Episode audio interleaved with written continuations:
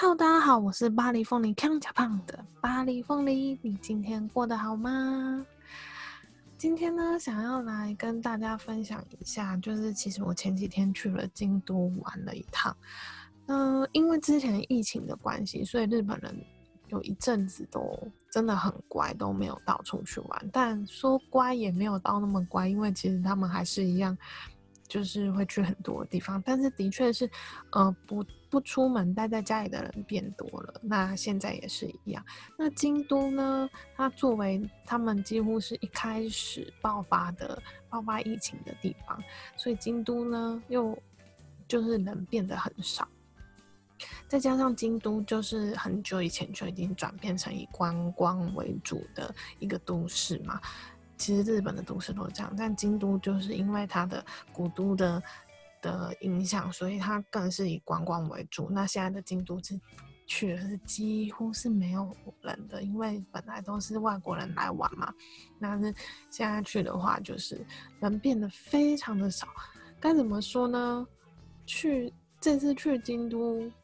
会觉得有一点点幸运，因为有很多的景点，很多的像我们以前去清水寺，你很难可以拍到没有人的清水寺，就跟我去环球一样，就是你会看到很多东西，你是可以直接拍到空景的。那对于喜欢拍照的人来说，这段时间就是可以拍到很多很漂亮的东西。那当然，因为我拍照不是那么的久资，所以 没有那么我的拍照技术没有那么好，所以到那些地方我也是看看而已。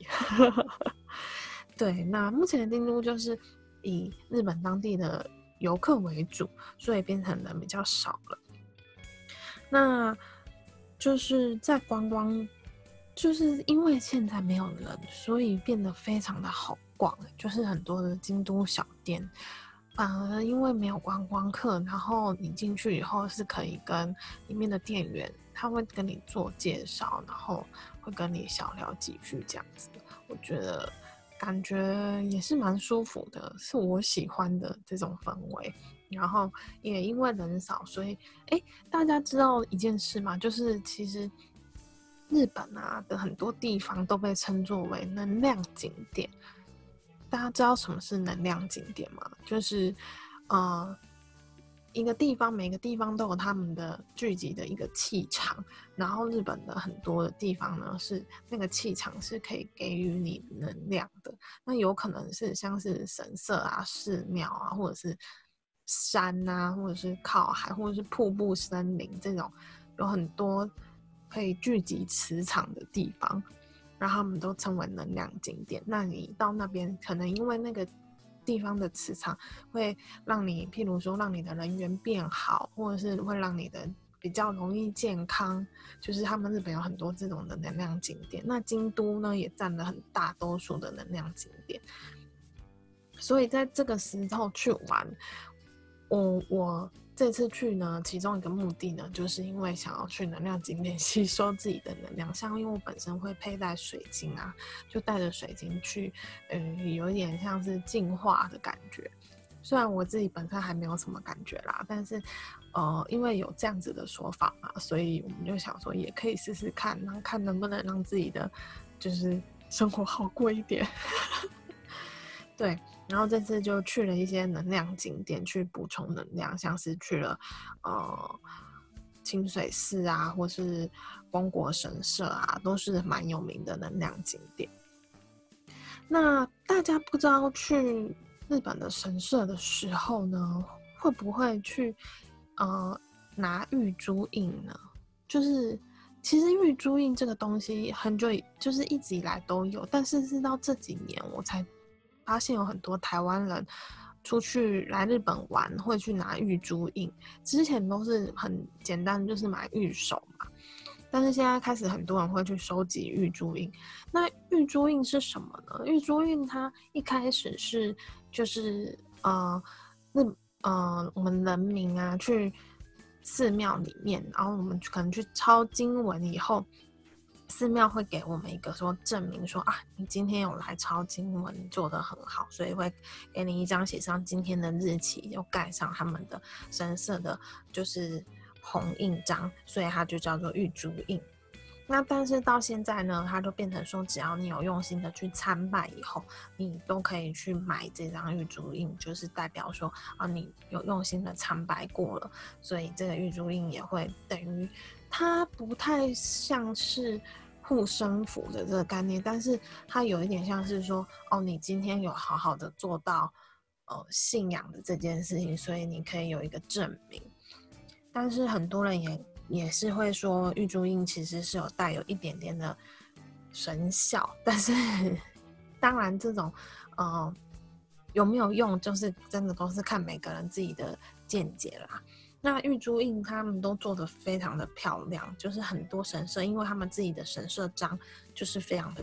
好看，所以呢，很多人现在就会去渐渐的去收集玉珠印，他们甚至也会有出玉珠印章，就是专门让你来收集玉珠印的本子。然后呢，我这次呢也是为了收集玉珠印而去京都的，但我收集的不是一般神色的玉珠印，而是因为呢，不知道大家知不知道一款游戏叫做《刀剑乱舞》。对，开始有点宅。《刀剑乱舞》这款游戏呢，它里面就是跟很多的刀武将的名字结合。那他们的里面《刀剑乱舞》的角色呢，就跟了就跟京都的一些神社有合作。那它就有一个玉珠印的巡礼，所以它在有一些神社里面呢，你就可以拿到《刀剑乱舞》里面的角色的玉珠印。所以我这次就是为了特别去拿这些。就是有特别角色的玉珠印，我拿了自己喜欢的角色，像是小虎丸啊这样子的玉珠印，我有放在我自己的就是 IG 上面，大家如果有兴趣可以去看，就是都是蛮漂亮的。那它分布在很多不同的神社，所以呢，如果它每一年几乎都有新的会出现，所以如果说大家也有喜欢刀剑乱舞的话，你也可以选择去京都。来一趟玉珠印之旅，就是可以去收集这些东西。那去一趟京都，就是京都的古色古香，真的是不用多说。但大家不知道大家有没有听过一个传闻，就是京都的人都比较严谨这件事情啊？就是因为刚好在去京都以前啊，我才在跟朋友说到说，呃，京都人。跟大阪人很不一样的地方，那这次去呢？因为本来呢，我们对就是京都人真的就是对事情比较严谨，而且他说话会比较不直接。像大阪人真的跟台湾人比较像，他讲话都是很直接的说。譬如说，他说你你什么事做错，大阪人就会直接说：“哎呀，你做错了。”但是京都人就说。哎呀，你刚刚那个东西好像有点做的不太对，对不对呢？这种就是会绕好几个弯，然后就说这样子做好像不好吧，就是转个弯骂你的这种 感觉。那这次去京都呢，是没有感受到这种转，就是讲话迂回，但是。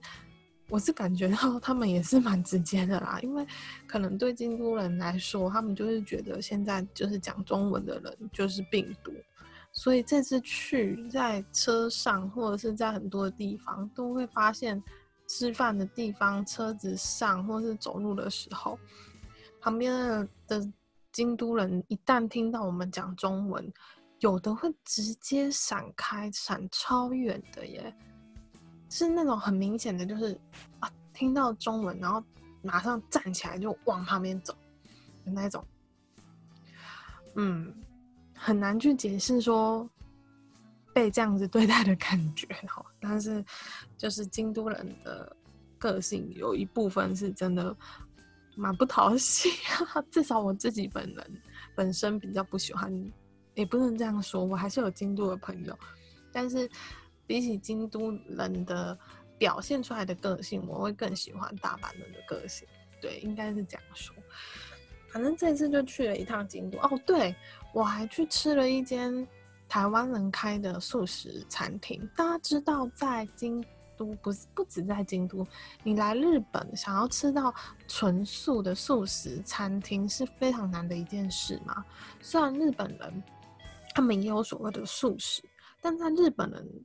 的素食的讲法里面，他们就连鱼肉都算是素的哦，就是他们的素跟我们台湾认为的素食是不一样的，所以他们会觉得有些东西他用鱼去做，那也算是素食，所以很多的素食者来到日本也会不会没有办法，会很难很容易吃到荤食。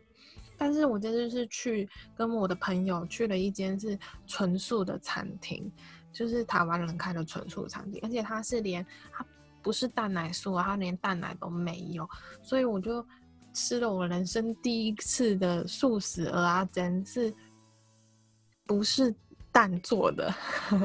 它用豆皮去代替蛋，然后去做成鹅阿珍，说起来很奇怪，但是就是感觉是。一直用东西去替代，但是豆皮鹅啊，真好好吃哦！